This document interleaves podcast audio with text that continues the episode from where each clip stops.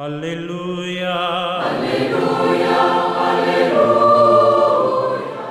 Hola amigos, aquí estamos nuevamente en esta reflexión de este día domingo, el cuarto del tiempo durante el año. Continuamos leyendo el capítulo 4 del Evangelio de Lucas. Generalmente, cuando se habla de los profetas, aparte de las reminiscencias del profetismo en Israel, lo que más se despierta en nosotros es la imagen muchas veces equivocada de un hombre que tiende a adivinar el futuro. Y en realidad no se trata de eso. El profeta es un hombre que como todos los mortales solo ve en realidad el presente. Lo que pasa es que lo mira de otra forma, lo mira libre de todos los prejuicios del lenguaje de la ciencia, de la diplomacia, incluso de la política. El profeta es además un contemplativo, un hombre de oración, de profunda oración, pero no solamente ora para ser escuchado por Dios, en realidad ora para escuchar a Dios, para estar al corriente de los planes de Dios. Por eso mismo el profeta es un hombre que sabe guardar silencio, sabe callar. Su silencio en ocasiones es tan inquietante como sus amenazas. Solo habla en contadas ocasiones, solo cuando es necesario. Cuando habla, sin embargo, lo hace con autoridad, porque es un hombre soberanamente libre, es decir, es un hombre liberado de todo cálculo oportunista, de la prudencia de la carne, de todo tipo de intereses. Por eso su palabra escandaliza a cuantos aprovechan la oportunidad, a cuantos están atrapados en su prudencia, a cuantos quieren defender sus intereses particulares. Jesús continúa con la homilía de Isaías 51 del 1 al 2.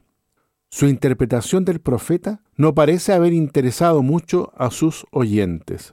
Estos más bien preocupados porque Jesús ha hecho omisión de una frase del texto de Isaías, aquella que habla sobre la venganza de Dios. Esta omisión la consideran una manipulación del texto sagrado. Por eso que surge la protesta contra él en el versículo 22. ¿Quién se cree que es? En la base de esta reacción se halla una profunda concepción nacionalista por parte de sus contemporáneos. El tiempo de Jesús se caracteriza en efecto por una tensa conciencia nacional, muchas veces llena de odio y de rechazo de todo lo que no fuera judío. Para una psicología política de estas características, cualquier toma de posición exenta de venganza aparece como algo sospechoso, incluso antipatriota. Esta es, en el fondo, la acusación que le hacen a Jesús sus contemporáneos. Jesús es un traidor. En realidad Jesús no hace más que desmontar el supuesto privilegio de Israel a base de datos tomados de la propia historia judía. Pone las cosas, por así decirlo, en su punto, haciéndoles ver a sus contemporáneos que Dios no excluye a los demás pueblos, los cuales pueden incluso ser más dignos que Israel. Jesús hace una lectura apatriótica de la historia de Israel. Le saca, por así decirlo, todo rasgo de nacionalismo. La respuesta de Jesús a esta reacción de sus contemporáneos se centra en hacerles ver que la lectura que él ha hecho tiene su origen y razón de ser en la propia Sagrada Escritura que ellos parecen conocer tan bien les invita a que recuerden el capítulo 17 del primer libro de los reyes y el capítulo 5 del segundo libro de los reyes. En el primer caso, la beneficiaria de la acción es una mujer libanesa. En el segundo, un general sirio. Líbano y Siria. Es interesante porque Jesús, en el fondo apoyado en la misma Sagrada Escritura, va mostrando que en realidad el don de la salvación es para todos y Él se echó carne para poder universalizar ese don de la salvación, para unir en su propio cuerpo a todos los pueblos. Este es el gran desafío que quiere Jesús que también sus propios seguidores se hagan cargo.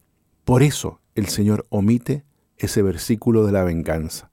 Ya no hay pueblo contra pueblo, sino que el Señor viene a buscar la profunda comunión de todos los pueblos, donde Israel y la iglesia están invitados a ser justamente luz para esos pueblos.